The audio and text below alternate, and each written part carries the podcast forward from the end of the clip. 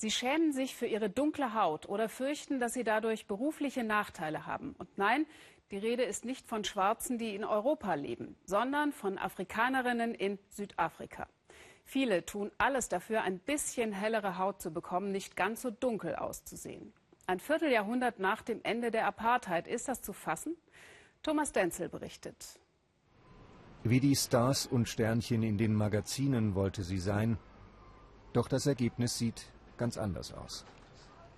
Sindlem Somi eiferte ihren Idolen nach, afrikanischen Frauen mit erstaunlich heller und reiner Haut.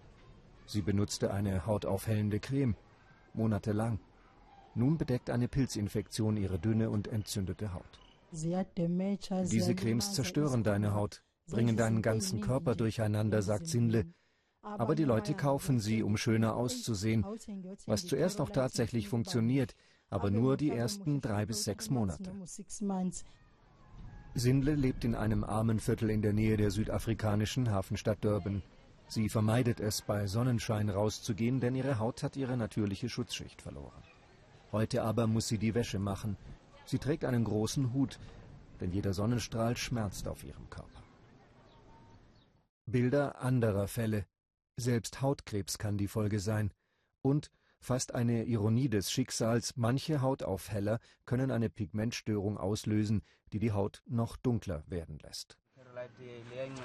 Die Hautaufheller werden illegal meist an Straßenständen verkauft. Dieser Händler will deshalb nicht erkannt werden. Die Cremes und Tabletten enthalten Quecksilber, Hydrochinon oder Corticosteroide. Auch Noma Taela ist hier Kundin. Sie weiß, dass die Produkte verboten sind oder eigentlich nur auf Rezept erhältlich. Aber sie schwört, auf die Wirkung. Schaut her, sagt sie, so dunkel wie hier an den Knöcheln war ich einmal überall. Deshalb benutze ich diese Creme. Noma hat sich ihre eigene Creme zusammengemixt aus mehreren verschiedenen Präparaten. Sie benutzt sie täglich und hat dafür einen besonderen Grund. Sie hat Angst vor fremdenfeindlicher Gewalt. Noma lebt in Johannesburg, kommt aber aus Simbabwe wo die Menschen meist eine dunklere Hautfarbe haben als schwarze Südafrikaner. Ich möchte nicht, dass die Leute wissen, woher ich komme. Es gab Fälle, da haben sie hier Leute umgebracht, weil sie aus Simbabwe kamen. Deshalb benutzen ich und viele andere diese Cremes, damit wir aussehen wie die Schwarzen aus Südafrika.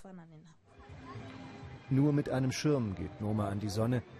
Ihre Haut habe begonnen zu jucken, sagt sie. Erstes Anzeichen dafür, dass auch sie bald größere Hautprobleme bekommen könnte.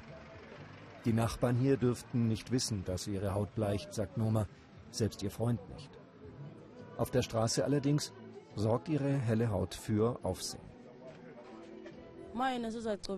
Eine Frau mit hellbrauner Haut ist schöner als der Rest, ist sie überzeugt. Männer lieben hellbraune Frauen, sagt er, vor allem wenn sie dann noch einen großen Hintern haben. Kein Wunder, denn auf den Laufstegen Südafrikas und international wird dieser Trend gesetzt. Unter den schwarzen Models scheinen die hellhäutigen besonders erfolgreich zu sein. Manche benutzen Make-up, andere Bleichcremes, einige geheim, andere ganz offen. Auch hier in dieser Agentur für Models und Schauspieler in Johannesburg berichtet man uns, es gebe bei den Kunden Vorlieben für bestimmte Hautfarben. Wer in den vergangenen Jahren Erfolg haben wollte, durfte nicht tiefschwarz sein. Die Mainstream-Medien bevorzugen ganz klar hellbraune Menschen. Ständig sieht man sie auf dem Bildschirm, sagt diese Schauspielerin. Ist doch klar, dass alle dann so aussehen wollen, erst recht, wenn sie selbst in der Branche erfolgreich sein wollen. Leider haben einige Stars ihren Status sogar dazu missbraucht, ihre eigenen Hautaufheller zu vermarkten. Damit senden sie die ganz klare Botschaft, dass helle Haut attraktiver ist. Sindle geht mit ihrem Hautproblem inzwischen zum Arzt. Eigentlich kann sie sich das gar nicht leisten. Aber ihre Ärztin will von ihr kein Geld. Sie erforscht an der Universität Durban die schädlichen Wirkungen der Hautaufheller. Ihre Forderung, die Polizei müsse Frauen wie Sindle schützen, indem sie strenger gegen den illegalen Handel mit den Cremes vorgehe und die Ärztin sammelt Geld für eine Aufklärungskampagne.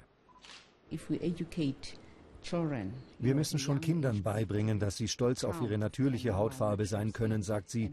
Dann werden sie verstehen, dass es egal ist, welche Hautfarbe sie haben, dass es also keinen Grund gibt, sich zu ändern. Das sagt inzwischen auch Sindle, zum Beispiel ihrer Nachbarin, wenn die zu Besuch kommt. Für Sindle war es nicht leicht, mit ihrem Problem vor eine Kamera zu treten. Sie hat es getan, weil sie es für ihre Pflicht hält.